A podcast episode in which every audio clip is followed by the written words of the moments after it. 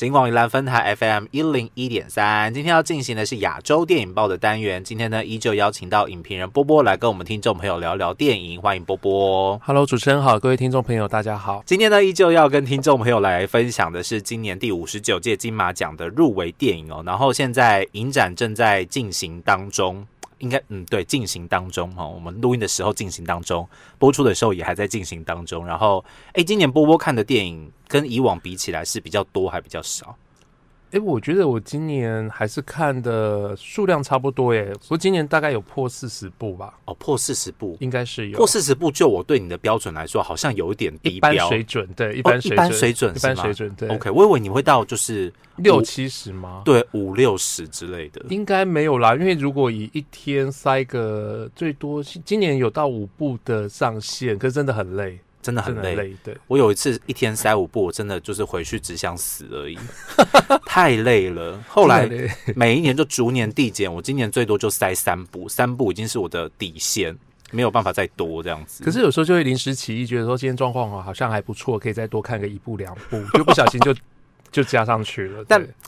我觉得有很多不同的那个复合因素啦，所以我真的蛮佩服，就是在影展期间可以住在电影院，然后看电影不睡着。因为今年我还是不小心有睡着一两部这样子，就是中间还是稍微失神了一下。这样好，今天要跟大家来分享的电影呢，也是今年这个台湾电影的代表。哦，叫做《一家子儿咕咕叫》，它是今年金马奖的开幕片，然后在金马奖做了世界首映。那呃，其实一家子的咕咕叫，一开始我知道这个电影的时候，其实是好像应该是去年的优良剧本，它是首奖哦，就是第我忘记它的那个实实际上的名称是什么，但就是最大奖是一家子的咕咕叫，然后讲的是赛鸽的故事，但说它是赛鸽的故事，好像有点太粗浅。太肤浅，他其实是用赛哥去包装一个家庭里面的秘辛内幕，然后他们到底发生了什么样的故事，导致于他们走向这样子的一个结局。所以今天要跟听众朋友们来聊聊这部电影。嗯，好那呃，一家子的咕咕叫当然是今年台湾电影当中，我觉得相当具有代表性的一部片。嗯，那首先先说的话，其实这几年金马奖都可以看到一件事情，就是啊、呃往年新导演的入围者，当他们完成了第二部作品再回到金马的时候，哦其实成绩都还不错。对，对，这几年其实大家好像都能够直接攻到最佳剧情片，甚至连最佳导演也都能够顺利入围。嗯，那今年的詹金玲当然算是一个比较特殊的例子，嗯嗯，因为他上一回入围金马奖新导演的电影，其实是一部电视电影的呃制作，是，对。那后来因为金马奖的呃报名规定是只要压成 DCP 就可以参加，你就可以认定你是电影，嗯，对，所以那时候他的这个电视电影作品就压成 DCP 参加了金马奖，是，那当年入围了最佳女主角，也入围新导演奖。嗯，那可是实际上来讲，真正导演詹金玲的第一部电影，应该就是这一部《一家子儿咕咕叫》。嗯，对，所以其实在，如果大家有翻看那个手册的话，其实看到一件很有趣的事情，就呃，他以前入围过金马新导演，可是这是他的第一部剧情长片，这样子是吧？对，，然后所以他的一些会外奖，比如说像是那个费比西影评人奖，哦，或者是那个奈派克奖，是他都有被考量进去，他也都是在那个入选名单当中。哦，OK，因为那些会外赛主要是要鼓励呃新导演的作品。他说，我们说奈派克奖的话，奈派克奖是呃就是影展的奖项，对，然后费比西奖的话，其实是一个就是跟金马奖算是比较平行的比。较像电影呃，应该说电影奖项的一个会外奖的感觉。应该说，呃，我我想观众可能会觉得，哇，金马怎么那么多奖？其实真的奖项很多，然后每个各自隶属的位置又不太一样。对，那呃，我觉得比较平行于金马奖的话，就是它的入选名单必须要从金马奖入围的影片出来的，那个叫那个奖项是呃影评人费比西奖，嗯，对所以它一定要是今年入围金马奖的影片当中的首部剧情长片才可以具备哦入围资格。他没有说一两部还可以，就是一定要第一部这样。对，一定要是第一部。哦所以今年包括甚至没有入围新导演的一些第一部作品，其实也都符合资格。嗯，对，所以往年有出现过，就是呃不是入围最佳影片的，或是没有入围新导演的，可是最后拿奖了，就拿到戴派克奖这样啊，就拿到费比西奖。费比西，OK，对，那奈派克奖是比较平行于金马影展，嗯，所以它是在金马影展当中的亚洲电影，嗯，去挑选。哦，OK。所以它同时，因为金马奖是一个华语电影的奖项，然后，所以它同时就是包含了在这个影展部分的奈派克奖，以及这个平行于金马奖的这个影影评人费比西奖，都可以在这几个奖项里面角逐这样子，然后又巧妙的回避掉了那个电视电影的部分，这样子。可能我我觉得对金马来说的话，可能就是当初导演愿意用他的电视电影压成 DCP 来参加，金马可以接受，嗯，所以他已经不具备金马入围新导演的资格，因为他入围过了，而且也曾经送过 DCP 来。哦，可是对于这些会外奖来讲，我相信稍微从宽认定啊，就还是认定这一次一家子的咕咕叫才是他的首部电影作品。嗯，OK，我觉得这个其实新导演的那个规定啊，可以稍微放宽一点点，好不好？因为有人第一部真的很难看，他就是没办法嘛。啊，第二部你也不能说他不行啊，对不对？就是可以认局广一点点哦，不然的话，其实有很多好的电影就这样子，因此没有被看见，是蛮可惜。不过其实也不用担心啦，因为如果他第一部电影很难看，可是第二部突然间。呃，开窍了，会拍电影了，那他可以入围导演奖啊，最佳导演是不是？对，可以入围最佳导演啊，直接直接晋级导演奖也不错。好，所以这个是一家子的姑姑叫这个导演詹金玲，他因为之前曾经参赛过的原因，因此在这一次的这个角逐当中有一个比较巧妙的定位哦。但是呃，其实今年在这个剧情片的入围奖项里面，除了我们之前跟大家聊过的《智齿》是以十四项入围这个所向披靡之外，接下来的两部都是台湾电影，分别是《咒》和《一家子的姑姑叫》都分。别入围了十三项奖项。那就比较特别的是，他的演员入围的项目其实稍微少了一些，他比较多的是在那个技术奖项的部分比较全面。但是一家子的咕咕叫不一样，它完全是一个演员大举入侵，诶，所有的演主要演员全部都入围了，而且奖项数目还超过了。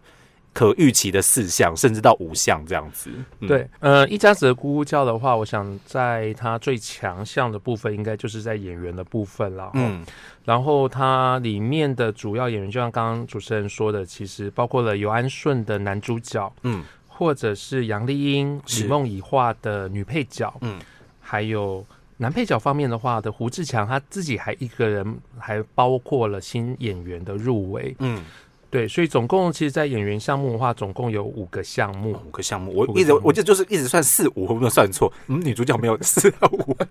有点自己怀疑自己刚刚是不是讲错了这样子。的确是五项。那的确看过这部电影之后，我们会发现他的演员是相当相当的齐啦，然后甚至具备入围的。我想再只要看过的话，都觉得哇，应该不止这五位。其实整个整体演出都是非常的精彩。是，而且其实这四位，我后来刚这样稍微回想一下，他其实他们都是科班演员诶，他们不是像我们一般。看到的说哦，可能是呃，我是歌手，然后我来演演戏，或者是我是模特儿，然后我转行来演戏这样子。他们全部都是从这个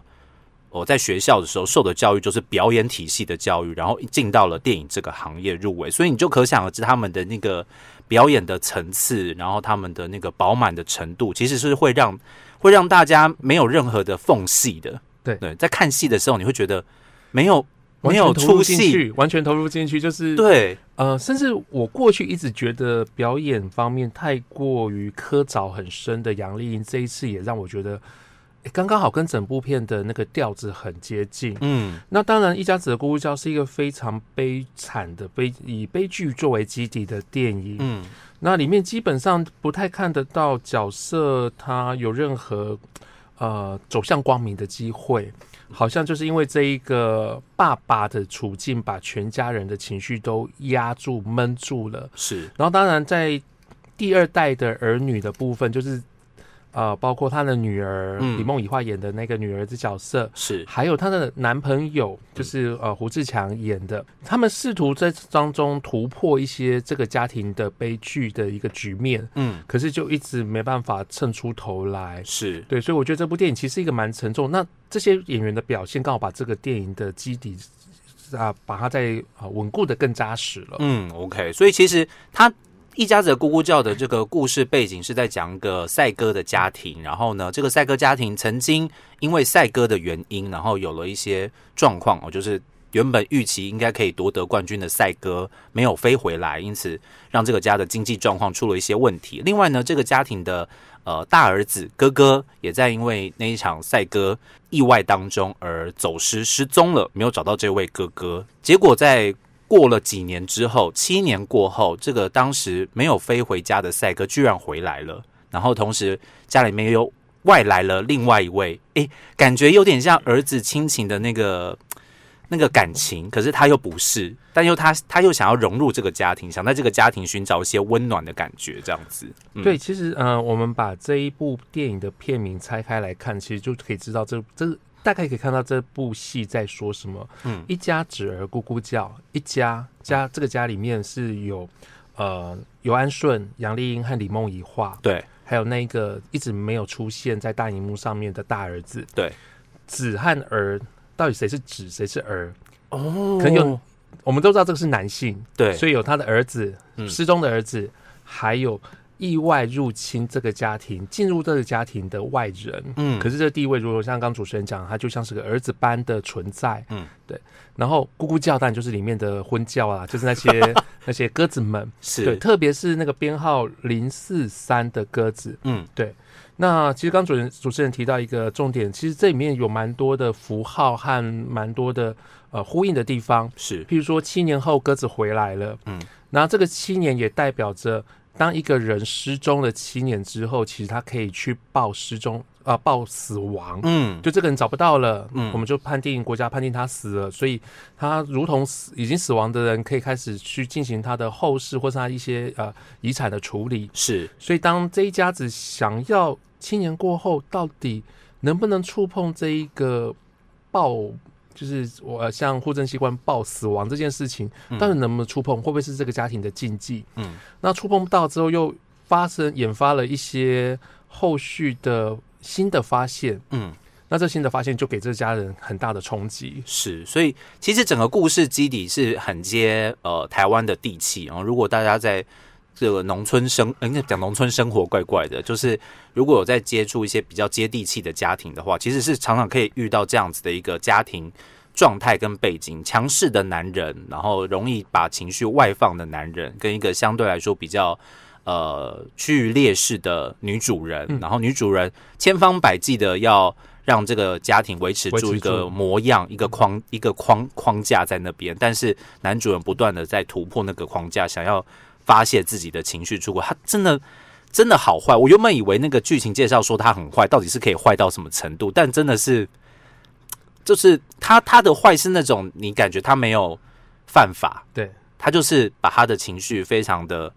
呃用很夸张的方式呈现出来。你明明也没那么生气，你就把它表现的这么生气，然后明明就没这么难过，又把它表现的这么难过，把自己的情绪放大到一个极点之后，整个家庭就在一个相对来说乌烟瘴气。对乌烟瘴气，然后一个临界点即将会爆发，然后之后每一个人都有他想做的事，然后最后就导致了这样一个悲剧的发生，这样子哦。那如果就这几个，比方说今年他入围了十三项的这个金马奖当中，波波有没有觉得哪几个奖项是他相对来说比较容易突围的呢？今年的入围的部分的话，我觉得首先相当看好，当然是新演员奖。哦其实，在看的时候，啊，胡子奖，如果大家在这今年就光是今年有稍微关注一下，不管是台湾的短片或长片制作的话，嗯。其实胡子奖已经在呃短片界的金穗奖，嗯，已经先拿到了年度演员。金穗奖是没有什么新演员这种东西，没有没有对对？对他只有年度演员，但是他年度演员可能很多位这样子，对，所以、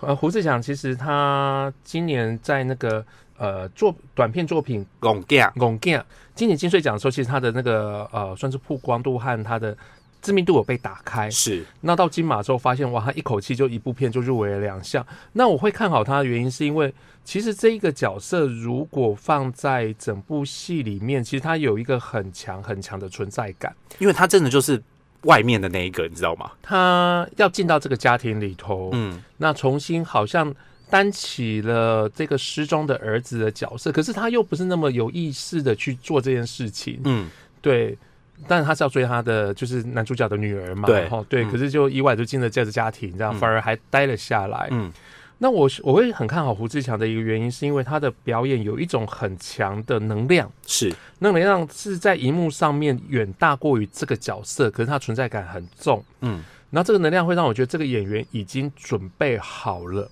哦已经准备好了。那他只需要导演或者编剧写出一个好的角色的形出来之后，他的能量就可以整个灌进去。嗯，那这一次已经有那种蠢蠢欲动、闹野兽快要即将要呃破笼而出的感觉。嗯那这次的角色，我觉得其实，在剧本上面没有到那么的精致，可是我觉得他的存在很重，所以其实反而我会不太看好他男配角，嗯因为他的角色的流动性和多样性没有那么的强，可是是他存在感很重，所以我会看好说他是一个以后台湾可以期待的新演员。OK，其实这也是就是演员遇有时候演员我们会希望遇到一个好的剧本，但是有时候演员其实是帮这个剧本又添加了其一些其他不同的模样。有时候有些角色他写的可能相对来说比较保守哦，就是简单的像波波刚刚说的，就是形塑出一个简单的轮廓之外，演员要怎么样把这个轮廓演成自己的样子，然后可以让观众觉得说，哎，你就是这个角色，但是你又不会太放。我很怕新演员就知道演的太用力，太用力，反而会觉得那个压迫感来袭的时候，你反而就出戏了。我就会觉得说，哦，你是在演那种感觉。但胡志强的确完全没有这种问题耶。他会让我很像是看那个李康生在蔡明亮电影里面，就是他好像没有在演一个故事，嗯，可是他存在在那个角色当中，你就觉得那个角色是真的，是然后也好像因为这个演员，他才能够让这个角色很理所当然成为这个样子。嗯如果换成其他演员，他可能就不一样的味道了。哦所以那不是剧本写出来，是这个演员本身存在的能量。本身的能量就有这样子的感受，这样子。当当然，今年因为一家子的咕咕叫，你知道强势入围十三项，当然是台湾电影这个保底的 希望之一，这样子。我据说那个杨丽英啊，她本身在演这个比较相对家庭当中比较苦情的角色的时候，他同时在嘎《熟女养成记》，你知道吗？哦，对，好像是，所以两种情绪要不断的切换《熟女养成记》又是一个这么这么夸张的喜剧表演哦，你同时要转换那两种情绪，我真的是由衷的佩服。我很希望杨丽英可以得奖，但是由于我还没有看完其他的 其他的演员到底演的如何，这样子，她其实如果去报女主角，的确是有点相对稍微勉强了一点点，但是。女配角的戏份，她我觉得她又相对占了一个很重的分量，这样子。相对于她的女儿李梦怡画在戏里面的那个角色来说，杨丽英其实是有，我觉得是有强势过那个李梦怡画的。然后尤安顺的部分，我之前跟波波聊，就是我觉得评审其实不大喜欢这种负面型的角色，你别说太早哦。就是就是太坏了，你知道吗？坏有时候你知道很多的那种呃戏，你可能哦、我比方说我是我是坏人，你是好人，我们两个人一起入围了，就是某某奖项，好人的那个得奖比例比较高、诶，受害者的得奖比例比较高，加害者的得奖比例比较小。好，这这么说，我觉得是应该，呃，不知道有没有根据，我们可以回去查一下。可以看一下，比方说那个《我们与恶的距离》啊，得奖的都是被害者，OK，然后受害加害者都没有得奖，但加害者的戏很强。所以这也可以解释今年金钟奖为什么女女主角那个 杨华灯继华吗？初 上有机会拿奖吗？我真的是哭哭倒了两两天两夜这样子。好的，OK，不过这这是另外一个奖。是不过呃，我的确同意这次杨丽英真的是有一个很稳的表现。嗯呃，在那时候入围的时候，文天祥老师特别提到的是他那一场就是床戏、床不算他没在床上，就是激情戏，对激情戏，嗯。对。可是那一场戏反而不是我印象最深刻，嗯。我最深刻反而是他在那个最后呃告别式上面，嗯。公公告别式上面他的那个歌阵，那是是歌阵吗？就是看蒙瓜那个，对，看蒙瓜那一段，我真的觉得他哇，他的那个第一个演员要准备那么多功课，让你相信他真的是这方面的老手了。是然后再加上他的那个特写，真的是情绪哇，五味杂陈情绪全部写在脸上。就是哭笑，然后可是那个对他来说又是一个样板，那个工作对他来说是一个样板。他唱这个歌，其实他就是应该面无表情，行云流水这样子。，对，所以我觉得他把这整件事情拿捏的非常的，我很喜欢那一场戏。那就看那个入围片段会剪哪一段。对不对？很难说，这个我们要预测吗？因为有时候不是大家会很那个计较，说他演这一段，他明明有另外一段演的这么好的，你怎么会剪了一段这么奇怪的部分？这样也是啊，有时候在看，有时候在看一些电影奖或者颁奖典礼的时候，想，哎，我光看那入围片段，我猜就是这一个这样，因为剪的好啊，哦，对，就是你有感受到那个情绪的冲击性这样子嘛？OK，好，所以这个一家子的咕咕叫呢，在呃，其实金马奖之前也会呃即将上映哦，他他的那个。脸书其实行销做的还蛮蛮全面的哦，然后有很多不同的切入角度，虽然相对来说是一个比较接地气，可能不是现在大家台湾比较容易接触到的这种文艺爱情啦，或者是比较强烈的类型电影哦。可是其实看到这样子的电影，你会怎么说呢？我觉得其实这整部片虽然它是一个悲剧，但是我看完之后不会觉得很沉重。有些有些片看完之后，你会觉得心情很差。但是这部片不会让你觉得心情差，可是这样，因为坏人有坏报嘛，还是 就觉得说罪有应得那种感觉，还是不知道为什么这部片看完之后其实是不会有那样子的心理反应的。所以其实去看电影不要有压力哦，可以去了解一下不同台湾地方的故事，而且其实这些故事是存在在很多。呃，可能 maybe 四五零年代的那一辈的家庭当中会出现的这样子。对啊，我觉得可以了解一下台湾的赛歌文化啦。那包括从这文化当中连接到台湾自己本土的呃家庭常见的一些呃遇到遭逢到的一些问题。嗯，那我觉得其实这是一个还蛮写，我自己是觉得蛮写实的一部戏。是对，相较于以前像是那个张作骥或者是钟梦红的电影，嗯，我在看的时候一直有他们的影子在。可是我觉得对。我觉得张金玲相对来讲写实很多，对他没有没有他的风格相对来说可能还在培养当中的那种感觉，他没有几场戏就觉得，哎，这应该呃，如果是那周梦红会怎么拍？对，如果张作骥会怎么拍？啊，他们都不是这样拍，对啊，有时候他好像在很多可以更渲染的时候，他就适可而止停掉。我觉得张经理这部分的自觉还是比较强一点点，尤其是要拍鸽子、要拍动物，通常都是。一件很辛苦的事情，真的，他们是配合动物者演，不是叫动物来演戏的那种感觉，所以可以期待一下这个一家子的咕咕叫未来在金马奖，或者是有兴趣的朋友可以到院线支持一下这部电影哦。今天呢也非常感谢波波来到我们节目现场来跟我们听众朋友分享电影，好，谢谢主持人，下次见喽，拜拜，拜拜。